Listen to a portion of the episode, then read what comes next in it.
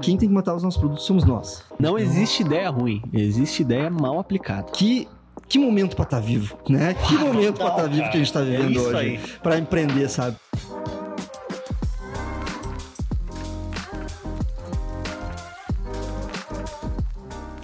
Estamos começando mais um Bradocast, o maior podcast da Serra Gaúcha. E hoje estamos aqui com o Jonas Rekowski, que ele é CEO na Orbe do Brasil e fundador do RX54. Exatamente. Seja bem-vindo, Jonas. Muito obrigado pelo convite, é uma honra estar aqui, prazer estar aqui nesse podcast de tanta relevância na Prazer é na te Serra, receber. Na Serra Gaúcha. E tenho certeza que a gente vai bater um assunto, bater um papo muito legal aqui, né?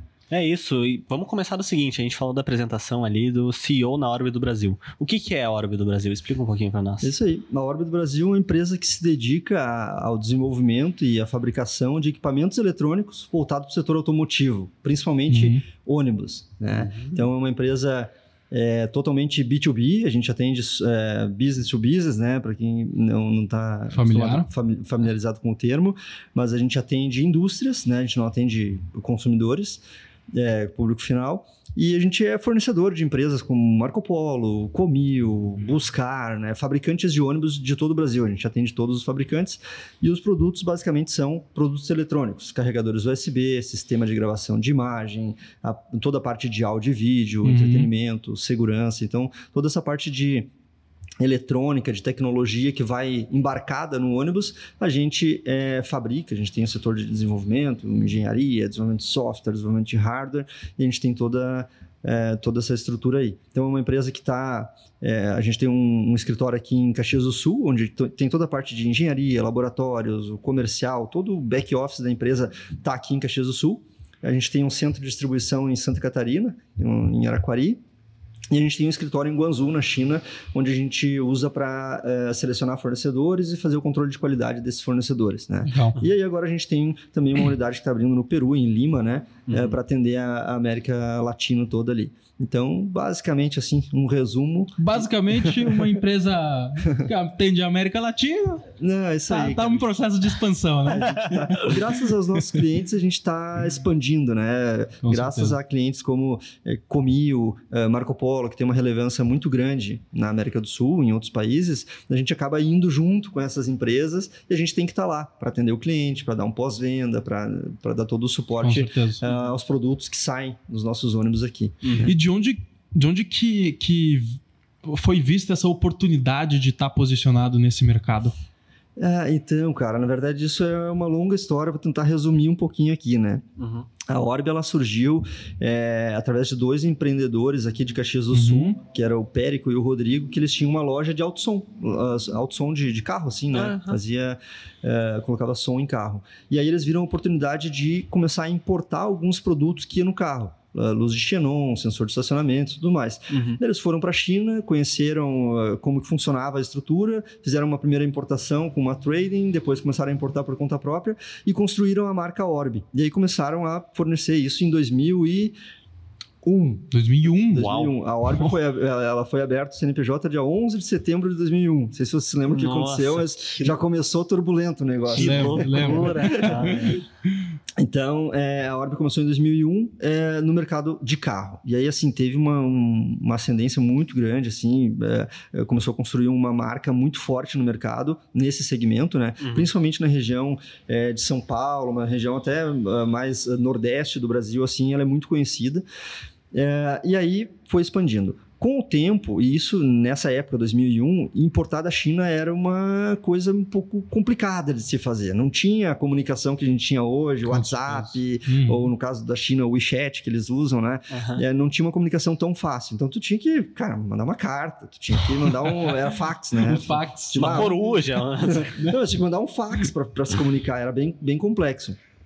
E aí Uh, mas enfim, então não tinha muita concorrência, né? Quem tinha o produto, tu podia ali, ah, tu compra por um, vende por três, tu tinha uma margem uhum. muito legal nos produtos.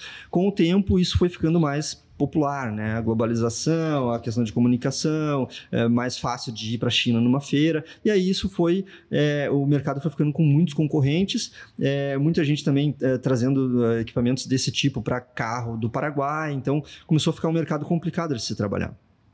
É, e aí eles conduziram a empresa até 2015, né? No final de 2015, início de 2016, é quando eles acharam que já estava insustentável esse mercado, esse mercado do, do carro automotivo, e eles viram ali, é, e aí eu conheci eles. E eu venho do mercado do ônibus. Eu venho Do do- ônibus. da parte de desenvolvimento de produto para ônibus. Legal. né? Ah, E aí a gente sentou, conversou e, pô, a gente tem toda uma estrutura aqui de. Eles já tinham essa estrutura de ter um escritório na China, de ter um, um centro de distribuição em Santa Catarina, de ter o escritório aqui. Então, assim, a estrutura toda estava montada, só que o mercado não estava legal. Não tava. O mercado que estava atuando. Então, eles precisavam é, migrar para um mercado já Repaginar, né? repaginar. Já tinha um pezinho no mercado do ônibus, Uhum. e aí eles me convidaram, pô, tu tem vontade de vir pra empresa e tal, não sei o quê. Daí a gente foi conversando, no final das contas eu comprei a Orb.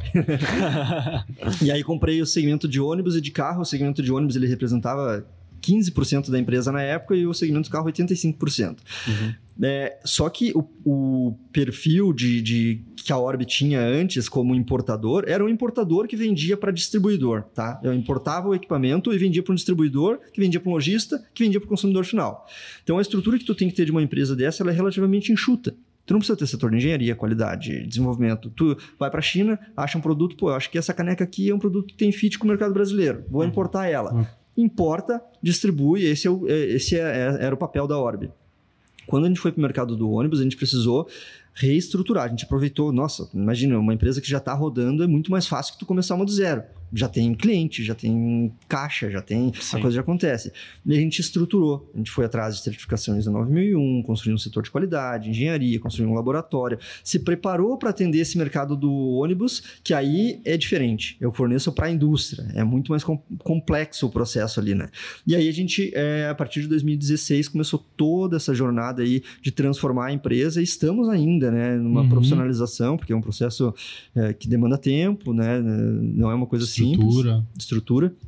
E, e basicamente assim, num resumo né, da, da história de como a Orb surgiu, são dois empreendedores incríveis, dois, tipo, juntou duas pessoas incríveis, cara. Um cara que no comercial é um fenômeno, o cara, tipo, se ele senta aqui com nós, a gente sai daqui com um carro, uma moto, um terreno comprado dele, sabe? Ele, vai E te ele nem ele tem pra nem vender. vende isso. Ele nem vende isso. é, ele vai te vender alguma coisa. Impressionante, assim, e isso foi o que construiu a Orb, assim, na parte comercial. E no outro lado, um cara incrível na parte de importação, na parte de relacionamento, na parte Legal. pô, um cara genial, assim, Legal. sabe? E juntou esses dois caras, perfeito, sabe? Um não tem, não tinha, tipo, um não queria nem saber de comercial e o outro não queria nem saber de falar inglês e falar com chinês. Cara, pô, perfeito, assim, um Bateu bem, casamento né? muito legal.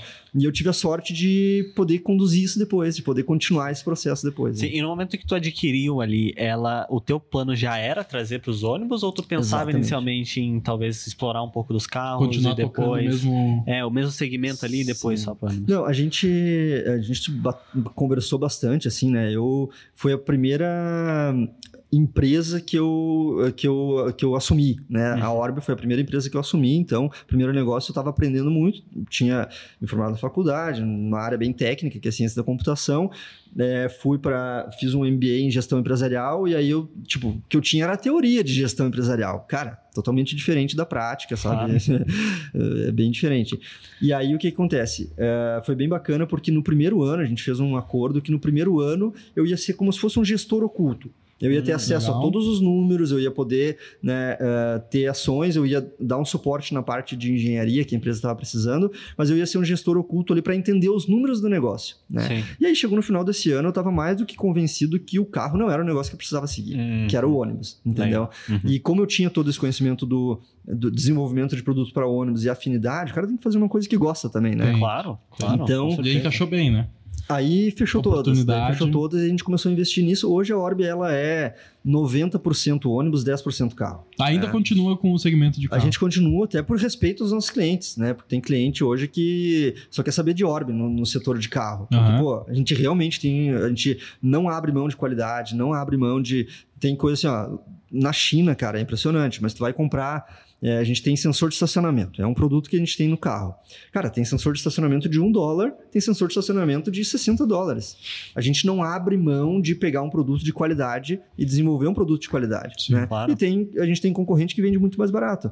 E aí foi muito legal essa questão da gente ter ido para o segmento de ônibus, a gente pôde, no carro, eh, colocar o preço que a gente acha que é justo. Cara, eu vou fornecer somente produto de qualidade. Somente produtos de qualidade e os clientes que quiserem comprar, comprem. E, cara, e assim, muitos clientes se mantiveram com nós, estão com nós até hoje. Porque realmente sabe assim, ó, cara. Prezam você- pela qualidade, né? Eu sei que se eu comprar um produto da Orb, colocar no meu carro, não vou ter problema. Então, Uhum. tu não quer te incomodar, coloca a Orb. Tu quer correr risco? Ah, tem outras opções. E a linha É. de, de produtos, elas são similares para ônibus e carros ou tem uma diferença bem grande ali? É, algumas coisas são similares, algumas coisas são diferentes. Uma, uma das coisas diferentes, que daí é um ponto bem técnico, é a questão de tensão de alimentação. No carro é 12 volts, no ônibus é 24, volts. 24. É. Então aí já, já tem um ponto. E aí depois tem uma série de normas automotivas, né? Então tu vai Sim. fornecer, por exemplo, para uma Marco Polo, a gente tem uma série de normas e regulamentações que a gente precisa se adequar. Por isso a gente construiu um laboratório, investiu muito num laboratório para fazer teste, câmara climática, teste, diversos testes que a gente tem que fazer para submeter o produto àquelas condições e atender a norma automotiva. Que no carro não. No muitas carro, vezes não precisa, né? no carro, se tu vai fornecer para GM, é uma história. Tu vai fornecer para um distribuidor, que é um after sale, que a gente chama, né? Que é para o mercado de reposição, aí é outra história. É. Cara, É. traz um, um- A gente fala, o sensor de estacionamento que vem em cima do sorvete seco. Tá tudo certo. tu não precisa ter responsabilidade nenhuma sobre aquele produto, sabe? Sim. Então, e no ônibus não tem muito Não isso. cara. funciona desse é, jeito, Tipo, né? ah, no ônibus, eu forneci, a gente fornece sensor de estacionamento para ônibus também. Eu vendi um sensor de estacionamento para Marco Polo, que ela colocou no ônibus. E foi para o Chile. Cara, se deu problema, eu tenho que ir lá no Chile resolver, entendeu? Então, assim, tu não, tu não pode correr o risco de ter esse tipo de situação, né? Sim. Então, é, E o- uma coisa que deu pra perceber é que da tua história tu tava ligado à inovação. Tava ligado à inovação de alguma Sim. maneira. E por que que tu por que que te despertou essa vontade pela inovação? Cara, isso aí é uma coisa. É, é meio difícil de explicar, mas é uma coisa que vem desde. Acho que dos. Que eu me, que eu me reconheço por gente, assim, sabe? Sim. Sério, bah, eu- eu- com com 12 anos eu comecei a mexer com um projeto de eletrônica, comecei a trabalhar com isso, daí eu fiz Senai, aí, pô, me apaixonei pelo negócio de eletrônica, daí fiz curso de mecânica, robótica, mecatrônica, cara, com- comecei a fazer um monte de, de formação nessa área para fazer meus, meus robozinhos, as coisas que eu gostava de fazer, eh, participei de várias competições também de eletrônica, de robótica, Que legal. enfim, sempre eu sou apaixonado por esse negócio. O que eu faço no dia a dia na empresa é, é o que eu amo fazer, entendeu? Eu não trabalho, eu faço um negócio que eu, que eu tipo, todo dia eu vou Tem trabalhar. prazer, né? Tenho prazer de fazer isso, né? E aí não, não- eu não. Não chegou um ponto que eu disse assim, ah, cara, a partir de agora eu tenho que ser inovador nesse negócio. Eu cheguei numa empresa, eu falei, cara, agora eu vou aplicar aquilo que eu gosto de fazer aqui dentro dessa empresa. Então, Ótimo. assim, cara, eu sou CEO da Orba, eu tenho uma impressora 3D dentro da minha sala, entendeu? Que tá, funcio- tá rodando, né? Tá Eu tenho, eu tenho meu computador que eu trabalho aqui no lado, eu tenho um computador com SolidWorks e não sei o quê, e, e coisa pra programar e pra, pra fazer coisa. Legal. Porque é uma coisa que eu gosto. Cara, eu trabalho, sei lá, às vezes eu trabalho até 8 horas da noite, pô, sobrou um tempinho, eu vou lá fazer uma coisa que, que me dá prazer, que, que continua me dando prazer, mas eu vou fazer uma coisa um pouco fora.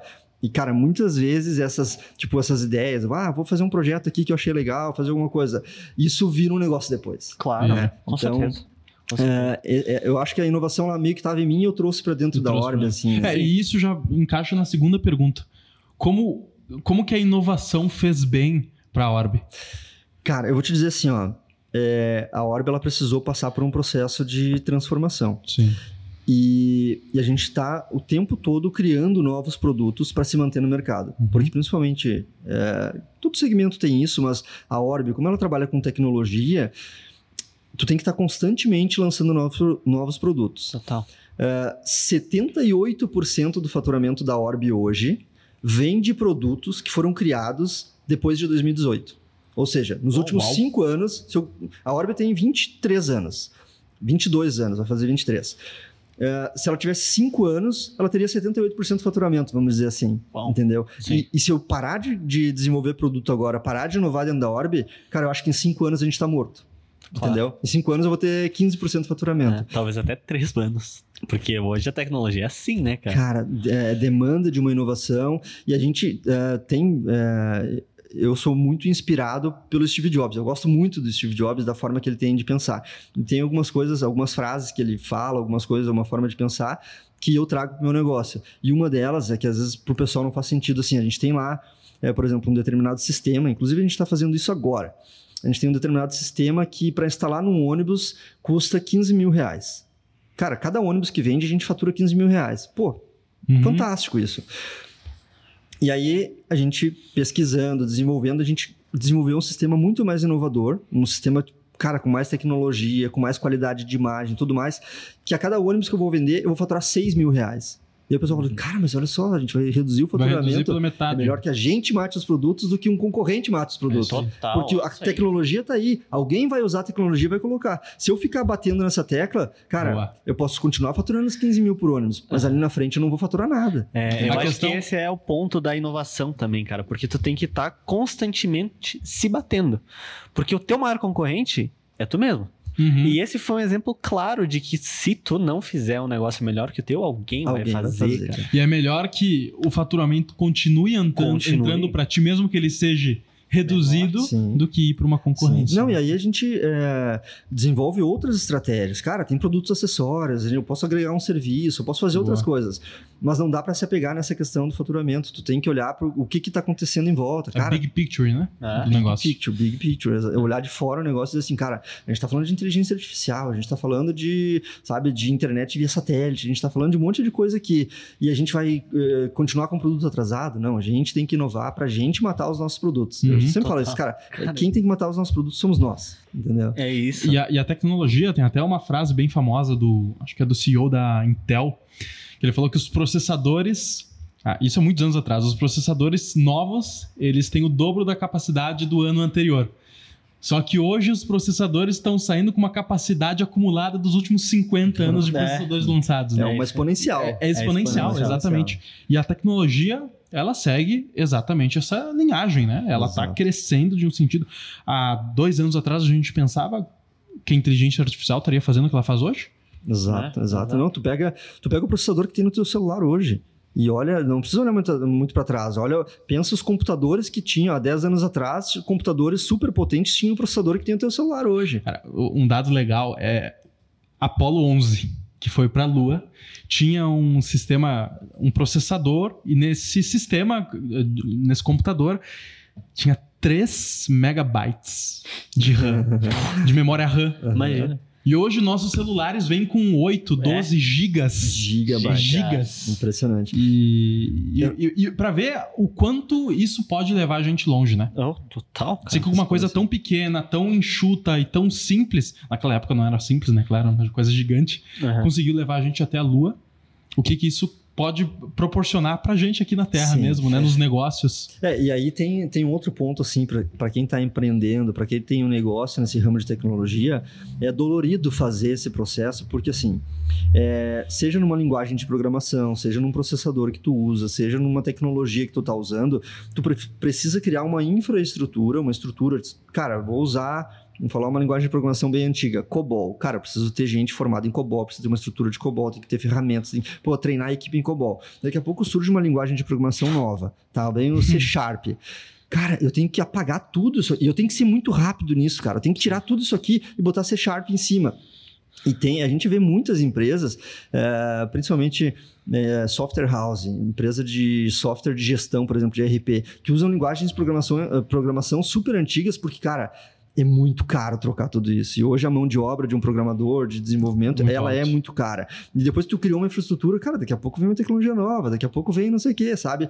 É difícil, mas tu tem que tomar essa decisão porque é assim que vem vindo ciclos. Cara, tinha uma empresa que trabalhava com determinada tecnologia, daí veio uma outra empresa com tecnologia melhor, engoliu É essa isso aqui, aí. daí veio outra, engoliu essa aqui. É. Cara, se tu pode ser essa empresa que vai engolir a tua própria empresa, seja. Seja, né? Seja. É o melhor dos Seja. mundos. Então, E- e é aquilo, né? A gente compra um exemplo prático para as pessoas. A gente compra um notebook hoje. Ano que vem sair um duas vezes melhor com o mesmo preço. É, total. total. Total. É isso É. aí, cara. Então a gente precisa estar sempre se reinventando, as empresas precisam estar sempre se reinventando e perdendo para si mesmo. Perdendo pra si mesmo, né? exatamente. Perdendo pra... e consequentemente vai estar ganhando em É. cima disso. Esse, esse é um ponto, né? Falando de inovação, eu gostaria de, de colocar um outro ponto legal também, assim. É, principalmente nós, da Orb, que a gente trabalha no B2B, é, tem uma complexidade que é assim. é, eu forneço para a Comil. A Comil fabrica o ônibus, tá? É, o meu relacionamento é com a Comil. O meu relacionamento é com um fabricante de ônibus. Eu vou lá entender as dores do meu cliente. Cara, ele tem determinadas dores. Então, o comprador quer o produto quer que eu tenha estoque, que eu tenha um produto competitivo, que aqui, sabe? Ele tem as dores dele. Cara, tem que ser um negócio fácil de instalar, tem que ser um negócio. Tem ah, algumas coisas ali. Esse é o meu cliente. Só que meu cliente vende pro cliente dele, que é o frotista, que é o dono Uhum, do ônibus. Uhum. Que tem outras dores. Cara, ele tem os problemas de manutenção, ele tem, os- ele tem outras dores. Só que esse cara que comprou o ônibus, ele tem o cliente dele, que é quem anda de ônibus. Que é quem anda de Tá? ônibus. Que é o cara que vai querer lá, como eu falei, colocar o, a- o cabo dele na tomada USB e, pô, é o troço tem um final. colado ali, Ah, não tá velho. funcionando, né? E demorou um pouco pra gente entender algumas coisas, cara. A gente sempre focado muito na encarroçadora, sempre focado muito no, no cliente do B2B Aham. para atender as necessidades, sempre fazendo isso muito bem. E a gente ah, não olhava tanto a cadeia, sabe? Uhum. A partir do momento que a gente foi lá para a ponta, cara, vamos lá ouvir o frotista, vamos lá ouvir o passageiro, vamos ver o que, que a gente pode fazer para melhorar esses pontos, mesmo que para montadora de ônibus isso seja relevante, porque às vezes é, cara, eu tenho minhas coisas para cuidar aqui, eu tenho meu ônibus para montar, eu não tô nem aí, tipo, é, num bom sentido, tá? Eu não tô nem aí exatamente, tipo, que o passageiro quer assistir, quer saber onde é que tá a próxima parada, que vai ser anunciado para ele. Não é uma coisa que é importante para mim. Meu ônibus tem que ser forte, resistente, barato, Isso aí, isso leve, né? Uhum. E quando a gente entendeu isso, começou, a gente começou a criar uma série de inovações, cara. Porque daí a gente começou a olhar lá na ponta e ver assim, pô, cara, isso aqui é legal para passageiro, isso aqui é legal para manutenção, que eu falei do EasyFix, né, do carregador USB. Isso aqui é legal para o cara que tem um ônibus para reduzir o custo de manutenção dele. Uhum. Isso aqui é legal para encarroçadora por, por outro aspecto, entendeu? Sim. Mas olhar tudo isso gerou muitos projetos de inovação, gerou patentes, a gente tem patentes de produtos hoje, É, Inclusive, esse, esse, essa malinha que trouxe a Easy é uma delas, né? É patenteado, exatamente. Que é um carregador USB é, que a gente fornece para ônibus, que eu consigo substituir somente a tomadinha do USB aqui, trocar o conector. Somente Então, o conectorzinho, né? instalei o carregador USB lá, veio um passageiro e colocou um clips, e colocou uma caneta, e colocou um chiclete, Derrubou Cara, água. derrubou a água. Normalmente, o que, que se faz? Cara, tem que comprar Compra um novo. carregador, chamar um eletricista e substituir. Cara, com esse sistema aqui, eu venho com uma chavezinha, que tá aqui até, né? Mostrar na prática É, mostrar na prática. telespectador. Então, eu tenho, uma, eu tenho um conector USB, um conector é, removível que a gente fala e uma chavezinha que ela é bem. Ela tem um códigozinho aqui, é bem. Eu não consigo com outra coisa remover. Eu venho aqui, coloco no carregador E saca. e saco só o conector. Só o conector. Isso aqui custa uma fração do custo do carregador. Sim. Então, pro frotista, o custo de manutenção cai lá embaixo. Cai lá embaixo. Ou seja, Tá. chegou num ônibus na garagem dele, tem um problema, ele vai lá e troca. O ônibus vai chegar pro passageiro, cara, funcionando. funcionando, funcionando. com carregador USB novo, entendeu? Uhum. É. E, aí, e aí gera também um resultado positivo em cadeia. Total. Porque o, o motorista tá agregando pro passageiro, o passageiro vai ficar contente, o motorista vai ficar contente, a empresa que vendeu o ônibus É. vai ficar contente, a tua empresa vai ficar contente, vai estar todo mundo recebendo esse feedback positivo, né? É porque Total. quando tu fala em B2B, tem que ser toda a cadeia.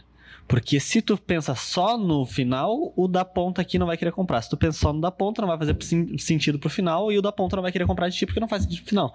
Toda a cadeia tem que estar Uhum, satisfeita. é É isso aí. E o que, isso. tu, o que tu tá falando ele é, é muito lógico, me parece ser óbvio, né? Uhum. Mas, cara, eu, eu não enxergava isso e, e a equipe em si não enxergava isso. Chegou um ponto que a gente falou: não, peraí, cara. Peraí, a que gente, não- a gente tá atendendo, a gente é, é, reconhecido como fornecedor top one da- da- das montadoras, mas a gente, ninguém sabe quem a gente é lá na ponta. É né? Aí. Então é isso aí foi uma coisa que... não tem relevância, né? A gente precisa construir essa relevância. Cara, mas eu vou te dizer, eu nunca tinha pensado por esse lado. Agora que tu falou que pa- parecia óbvio mesmo, cara. Como é que eu nunca pensei nisso, velho? Porque Exatamente. B2B tem uma cadeia, sempre tem cadeia. E todo mundo tem que Quem que é meu cliente, quem que é o cliente do meu cliente, quem é o cliente do meu cliente do meu cliente. do meu né? cliente. Tem que estar todo mundo feliz com o meu produto. Exatamente. E aí tu tem que pensar em cadeia. Bata, E aí, quando a gente desenvolveu os produtos, também tinha aquele mesmo, aquele mesmo esquema lá de, pô, vai matar meu produto. Na verdade, no nosso caso, matou a margem, tá? A Uhum. gente tinha um carregador USB exatamente igual esse aqui, que não removia o cartucho. Aham. Eu tinha uma margem X. Quando eu desenvolvi esse aqui, A margem caiu. a montadora falou assim, cara, tem que ser o mesmo preço. Cara, tem que ser o mesmo preço. Esse troço aqui vai custar mais caro. Eu tenho que desenvolver ferramenta, eu tenho que, pô... Olhando assim, tu já vê que é mais caro do que um, um carregador normal. normal. Tudo bem, cara. Vamos absorver essa margem, vamos reduzir o nosso custo. Cara, eu gerei uma demanda recorrente do cartucho.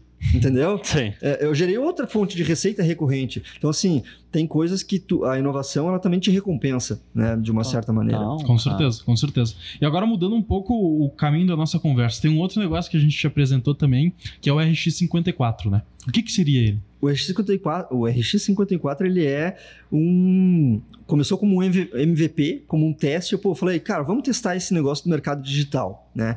Uh, e quando que isso aconteceu? Na pandemia. Na 2000, pandemia. 2020, né? É, a demanda de trabalho diminuiu pra caramba, todo mundo foi para casa, fiquei sozinho dentro da empresa. E aí eu tenho um compadre que ele é professor, ele é. A gente chama de coach no CrossFit, a gente chama de coach, os, os personal trainer, né? Uhum. Ele é coach num box de CrossFit também, né? Fechou as academias, todo uhum. mundo foi pra casa, ele falou, cara, tem que começar a gravar vídeo, não sei o quê. falei, cara, então vamos começar a gravar conteúdo digital. E aí a gente começou a. entrou, abriu uma página no Instagram e começou a produzir conteúdo. E aí, com isso, surgiu a ideia de desenvolver um aplicativo é, para ensinar os praticantes de cross a fazer os movimentos fazer do crossfit. Movimentos. Porque os movimentos do crossfit é tudo com peso corporal ou com peso livre, e tem uma complexidade. Uhum. O pessoal fala muito que gera lesão, e gera mesmo se tu gera fizer mesmo, errado. Claro. Né? E a gente, pô, vamos, vamos criar um aplicativo, um sistema para educar as pessoas, para educar, é, para ensinar as pessoas a fazer os movimentos. E aí a gente começou a desenvolver e entrou nesse mundo digital, aprender estratégia, aprender a fazer lançamentos. Uhum. E foi, cara, uma experiência incrível, assim. E ali eu, eu encontrei, é, não uma resposta, mas eu encontrei um meio de empreender com a barreira de entrada baixa. É, tá? Porque, por exemplo, cara, eu quero, eu quero ter uma empresa e eu quero começar a fornecer para Marco Polo. Velho, esquece, esquece. Tu vai ter que ter engenharia, tu vai ter que ter qualidade, tu vai ter que ter certificação ISO 9001, tu vai ter que ter laboratório. Vai ter que ter sede na China, vai ter que ser... Meu, Esquece, esquece. Tipo, para fornecer um produto que custa 30 reais, tu vai ter que gastar 2 milhões. Então, assim, barreira de entrada muito alta, né? E, e, aí o pessoal acha assim que, ah, eu tenho que ter uh, influência, eu tenho que ter alguém conhecido no Marco Polo. Não, não tem que ter isso, cara. Tem que ter um produto bom, um produto de qualidade é. e, e, as certificações que eles pedem. Qualquer um pode, pode ele fornecer se tu tiver tudo isso, né? E no digital, não, cara. No digital, é, assim como o podcast de vocês aqui, tá? Ah, cara, eu quero, eu quero que a minha voz seja ouvida por um monte de gente. Há 10 anos atrás, pô, tem que abrir uma rádio, tem que ter uma. É. Cara, muito caro, barreira de entrada lá em cima. Cara, fazer um podcast aqui, barreira de entrada baixa, eu tenho que ter um bom conteúdo, posso. As pessoas ouvem a minha voz uh, com custo zero, vou botar na internet e vou, vou trabalhar em cima disso, né? A, a acessibilidade é muito grande. E aí eu vi, pô, o digital é um lugar para o cara começar a empreender com uma barreira de entrada muito baixa. É a gente começou ali, cara, com investimento super baixo, começou a produzir conteúdo, começou a atrair pessoas interessadas naquele assunto e chegou cara, agora eu vou montar um produto digital, um produto que não tem estoque, um produto que, que agrega conhecimento, é um produto que, é, que chama de infoproduto, né? um produto de informação e tem muitas pessoas interessadas nisso eu vou vender. Cara, vou vender um produto. Uh, nosso produto ali, uh, quando a gente começou a vender, era 500 reais. 500 reais para tu aprender os movimentos crossfit.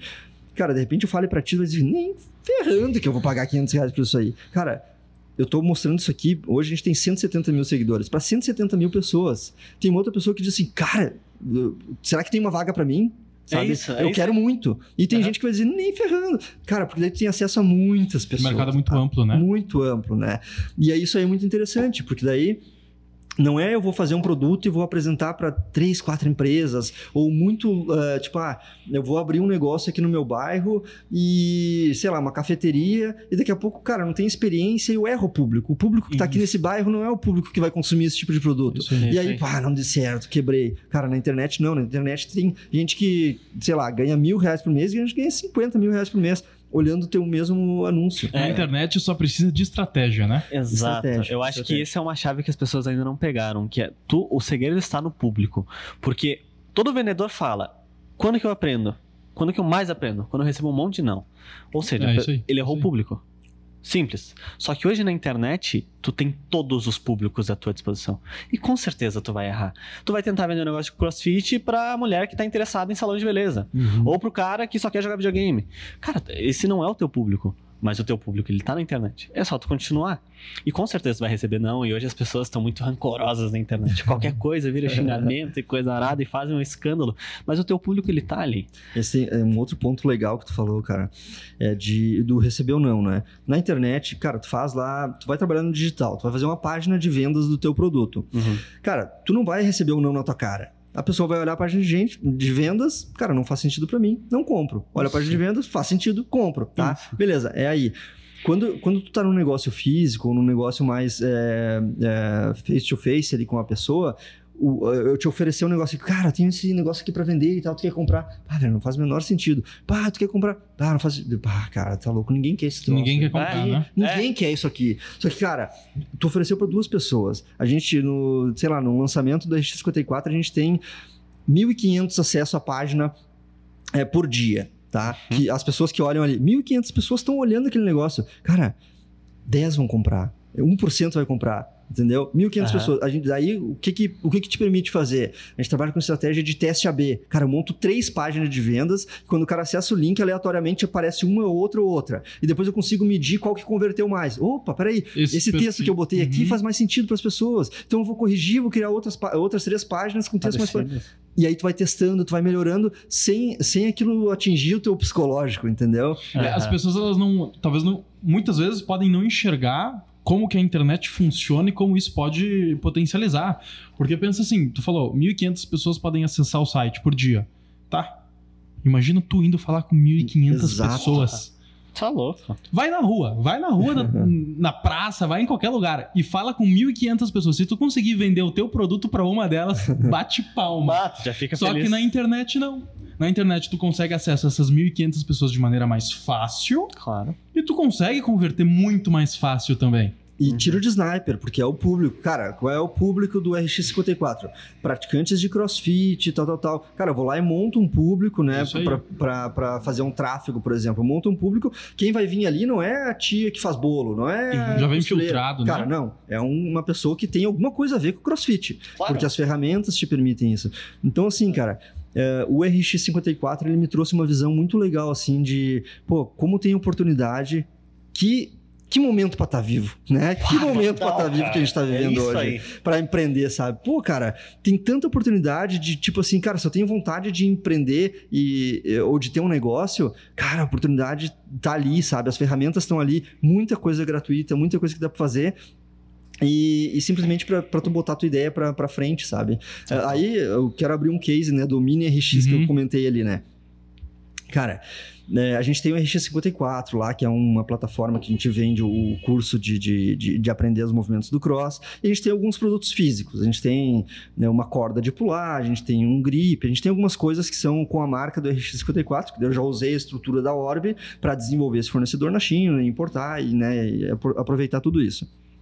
Aí, eu tenho esse negócio da impressão 3D, né? Que eu, cara, é um hobby que eu tenho há mais de 10 anos, né? Eu fiquei um tempo sem, porque eu não aguentava mais, porque é uma cachaça que, tipo, cara, é, só dá problema, Consome, né? né? E aí, a impressão 3D, ela evoluiu num nível que hoje tá muito legal, cara. Tá quase como tu mandar imprimir uma folha numa impressora de papel, né? Cara, tu tem um modelo 3D, tu manda imprimir e, pá, o troço imprime, né? Tu não tem que ficar arrumando rolamento e motor e não sei o quê, porque era assim, Era sabe? assim. É, Era muito geek o negócio, né? E hoje, cara, tá mais, mais Era interessante. muito industrial, né? A grosso modo. O cara tinha que ter como hobby o negócio, né? E hoje não. Hoje tu tem impressoras 3D né, que entregam um resultado melhor sem tu te incomodar tanto. Uhum. E aí, é, Dia das Crianças, é, agora em outubro, eu tenho um afilhado que é filho do Will, que é meu sócio no RX54. Uhum. E aí, tá, a gente tava conversando, fui almoçar na casa dele e falou: Bah, filho, agora só. Te... Ele, ele tem as coisinhas dele lá, porque o pai dele é coach de crossfit, então ele tem uns brinquedinhos lá de fazer exercício. Adora fazer exercício. Tem dois anos. Bom. Ah, só tá te faltando uma barra agora. Daí eu ouvindo aquilo, cara, vou, vou fazer uma barra pra ti. Cara, fui lá, fiz o projeto, tudo mais, das anilhas, da barra, não sei o quê, imprimi, dei pra ele e fiz um vídeo. E aí, cara, fiz um vídeo e aí falei assim: ah, vamos, vamos ver como é que vai isso aqui, tá? Fiz um vídeo dele usando os equipamentos que eu tinha impresso ali e marquei e coloquei como colaborador no post o RX54. Cara, meu Deus do céu. O troço viralizou de uma maneira. Todo mundo, eu quero, eu quero, eu quero. Onde é que compra? Onde é que tem? Não sei o quê. E aí eu tinha, eh, eu coloquei o meu perfil junto ali. Aí o pessoal começou a me mandar um monte de direct. Cara, como é que tu faz isso aí? Tu faz pra mim? Quanto que cobra? Eu falei, cara, isso aqui é feito num processo de impressão 3D. Demorou 100 horas pra imprimir essa, essa parada toda aqui.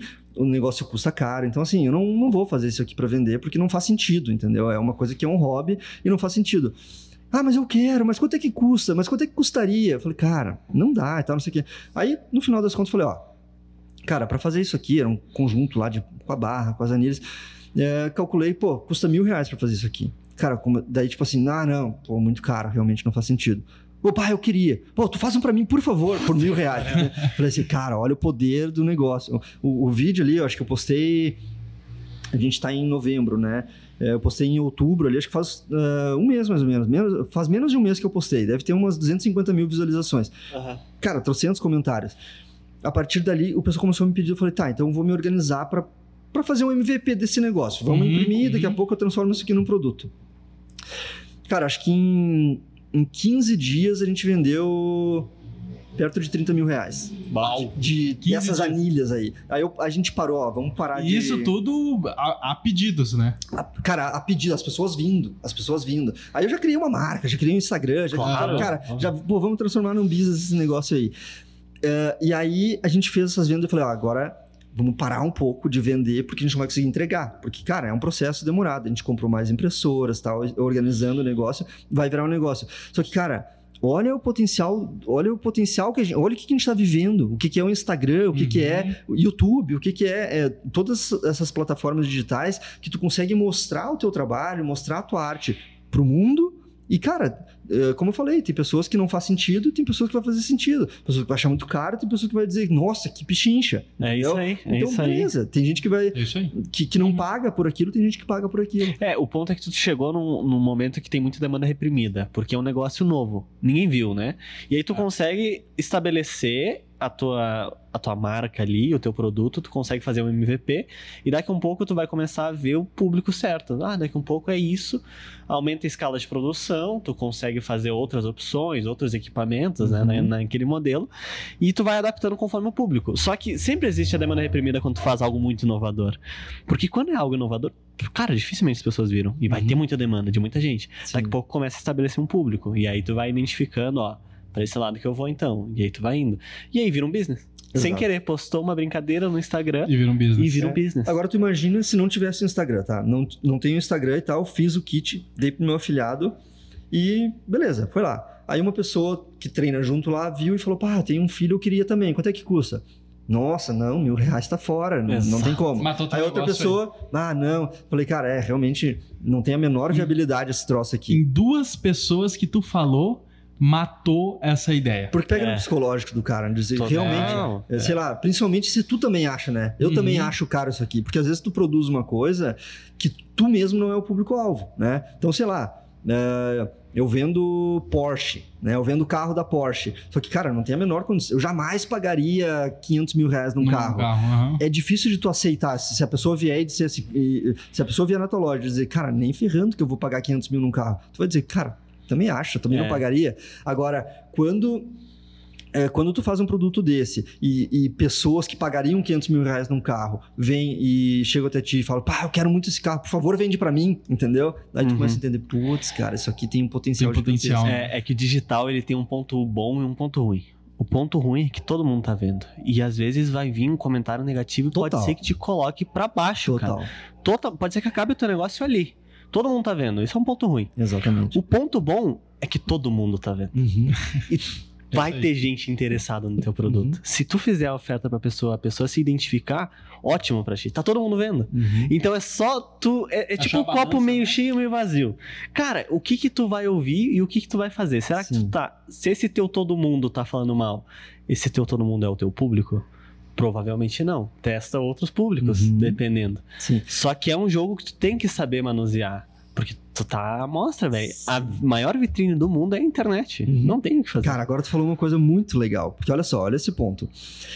É, as pessoas que estão vendo o teu produto ou o teu serviço na rede social, eles não têm é, responsabilidade e contato nenhum contigo. Uhum. Né? O pessoal atrás de um celular, atrás do computador, nossa, super corajosos e, né, e xinga e Uhum. fala não sei o quê. Isso é muito positivo, cara. Porque se o teu produto não faz sentido, vai começar a vir comentários negativos e realmente, cara, de repente não faz sentido. Total. Se tu tem cabeça pra absorver esse comentário e dizer assim, cara, é, tudo bem, é um, é um comentário que a pessoa fez, ela, ela até tentou me ofender, mas não, não vai me não, ofender, não vai né? atingir, né?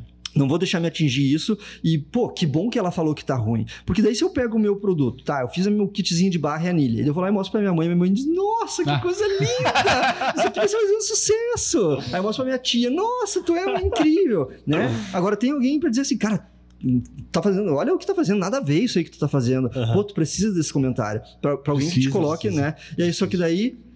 É, é aquele negócio, tu vai postar ali e tem 800 comentários positivos e tem 20 negativos. Cara, faz o filtro, tá tudo bem, o cara não tá de bem, o time dele perdeu, o cara É. tá infeliz porque de repente ele tentou fazer uma coisa e não deu certo, ele quer botar pra fora isso, Aham. sabe? Isso que tu falou também é fantástico, porque às vezes, cara, tu faz o negócio de crossfit. Pá, vou fazer esse produto. Olha que bagulho legal. Aí vem tua mãe e fala, ah, muito legal, tua tia, bah, muito legal. Aí tu oferece isso pro mercado e o cara do mercado de crossfit fala, bah, que horrível.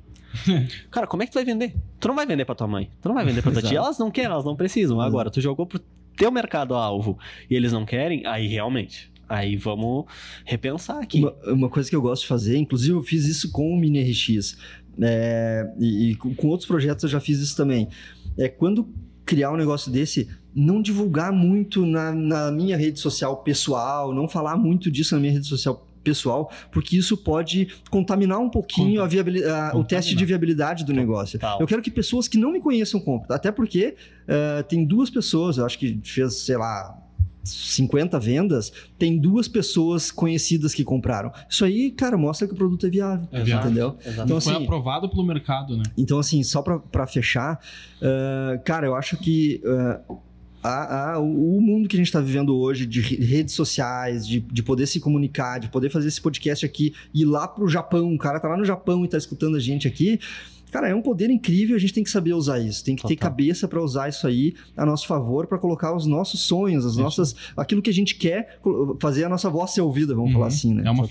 ferramenta. né? É uma ferramenta. Ferramenta. É aí. E Jonas, partindo pro final da nossa conversa aqui, é, eu queria que tu olhasse agora os jovens empreendedores e desse uma dica pra eles. Cara, da tua vivência, da tua história, que dica tu pode dar pra esses empreendedores que estão começando a empreender ou que já estão empreendendo? Cara, assim, ó. É, é, é difícil de dar uma dica, assim, né? Mas basicamente é, tem uma coisa que eu não deixei morrer em mim e que o sistema como um todo ele ele ele tende a querer apagar de ti. Que é a curiosidade, que é o teste, que é o tipo, fazer um negócio. Tipo, como eu falei, cara, eu sou CEO da empresa, tenho uma responsabilidade, a empresa fatura milhões por mês e tudo mais. Eu tenho uma impressora 3D e eu não tô nem aí com que os funcionários pensam, ah, ele tá ali brincando, trabalhando. Cara, não tô, Tô nem mesmo. aí. Eu, eu- eu adoro fazer isso, eu amo fazer isso, eu quero que cada um que esteja dentro da empresa ame o que tá fazendo também. E, cara, eu dou a liberdade para as pessoas é, desenvolverem essa criatividade, essa a questão da, da curiosidade, de brincar mesmo com, com o processo todo. E isso é uma coisa que chegou um certo ponto que eu comecei a perceber que eu tava perdendo. Ah, eu quero virar um executivo, fiz, eh, eh, fiz um MBA, não sei o quê, agora eu vou andar com uma roupa social, não sei o quê, e eu tenho que falar de assuntos mais sérios, eu não vou ficar falando. Cara, não, eu acho que tu, tu tem que. eh, Sim, tu tem que saber te, te postar, te, te portar dentro de uma reunião, tu tem que saber te apresentar, mas tu não pode perder dentro de ti aquela, eh, aquela curiosidade, aquela coisa de a brincadeira do negócio e a diversão, sabe? Aham. Porque a gente tem muito isso quando a gente é, é criança, assim, que, cara, eu não penso em ganhar dinheiro com isso, eu, não- eu quero me divertir, eu, divertir, eu gostei de fazer isso aqui, eu gosto de mexer com eletrônica e tal. Cara, vai fazer o que, o que tu gosta, entendeu? Tenta, Porque né? isso aqui, aí vou voltar com uma frase do meu, da pessoa que eu gosto, que é o Steve Jobs. Cara, tem coisas que tu faz, o negocinho da impressora 3D, o negocinho, ah, eu já fiz um curso de ponto cruz, eu já fiz, sabe? Tu, depois tu liga os pontos, cara. Chega um ponto que conecta os pontos e opa, sai um negócio daqui. Uhum. Só porque eu tinha conhecimento eh, de, sei lá, eu fiz um curso de mecânica de eletrônica, de não sei o quê, de- fiz um, eu tenho um- vários conhecimentos que na época que eu fiz não fazia muito sentido. Só que agora ele se conectou com uma outra coisa, eu criei uma terceira coisa muito legal, né? Então assim, o mercado de trabalho, a rotina, o dia a dia, ele vai tender a fazer as pessoas, ele tende a fazer os jovens ficar mais dentro da caixinha, né? Mais um comportamento padrão. Cara, tu não pode fazer isso aqui. Cara, meio que foge disso. Fica fora da caixa. Fica fora da caixa porque é aí que a inovação vai surgir, é aí que a coisa vai acontecer. Então esse seria o meu, o meu conselho, assim, cara. Te policia pra ficar fora da caixa. Cara, excelente, velho. Excelente, porque vem aquele negócio, as pessoas confundem muito isso de sair da, da caixa, assim, com a maturidade. Muitas pessoas pensam, Total, ah, precisa cara, amadurecer, ficar mais sério, agora eu sou executivo, a gente falou. Mas às vezes a tua essência precisa ser mantida. E, e o inovador, ele tem isso. Ele tem o ar da curiosidade. Uhum. Ele não tem medo de errar. Porque, cara, se o inovador tem medo de errar, na, na primeira aqui, ó, errou uma coisinha. Tu pegou esse carregador, deu um pause. Pá, Já era. Exato. Cara, acabou. Exatamente. Acabou ali, não tem inovação, não tem o ar de curiosidade de querer solucionar o problema. É, e as pessoas mais brilhantes que a gente conhece são as pessoas mais loucas, imaturas, doidas. Olha que o Steve Jobs. Exatamente, É o- exatamente. É o case mais impactante que a gente tem nesse sentido. Exato. Não Então- existe ideia ruim, existe ideia mal aplicada. Boa. Esse é o ponto. Porque, cara, toda ideia, ou ela pode levar pra outra ideia, ou ela tá no mercado errado. Exatamente, cara. Porque se tu Ou trabalhar bem, ou na hora errada, timing também é muito importante. É isso aí. Então acho que essa tua dica foi cirúrgica. Que cirúrgica. legal, cara. Te agradeço pela tua participação aqui. Cara, que papo legal. Obrigado pela oportunidade de falar um pouco aqui. Pô, é, a gente sempre aprende, né? Sempre trocando ideia, a gente sempre aprende aqui. E, cara, brigadão aí pela oportunidade. É um prazer Legal, te legal. receber, é um prazer é, é, entender um pouco da tua história, das tuas empresas. E agora, se tu quiser falar um pouco da tua empresa, site, Instagram, Instagram. por favor. Cara, na verdade eu vou falar do RX54. Quem pratica crossfit, quer melhorar seus movimentos e tal, a gente tá ali para ajudar, né? Então, é, o Instagram é RX54Oficial. É só Boa. seguir lá que todo dia o Will tem uma dica lá de como melhorar o teu clean, teu snatch, teu pull-up, é, teus, teus movimentos lá. Então tem muito conteúdo gratuito lá que dá para aproveitar. E o meu Instagram é Jonas Rekovski, tudo junto, Isso aí. né? Então quem quiser seguir lá Vai estar também, tudo eu- na descrição para quem tiver dúvida. É isso E é aí. isso. Esses temas que tu falou do CrossFit eu não entendo, mas eu tenho certeza que quem pratica entendeu. Entendeu. E é isso que importa, é o público, né? É isso aí. É o público. É isso aí. Jonas, muito obrigado pela tua participação.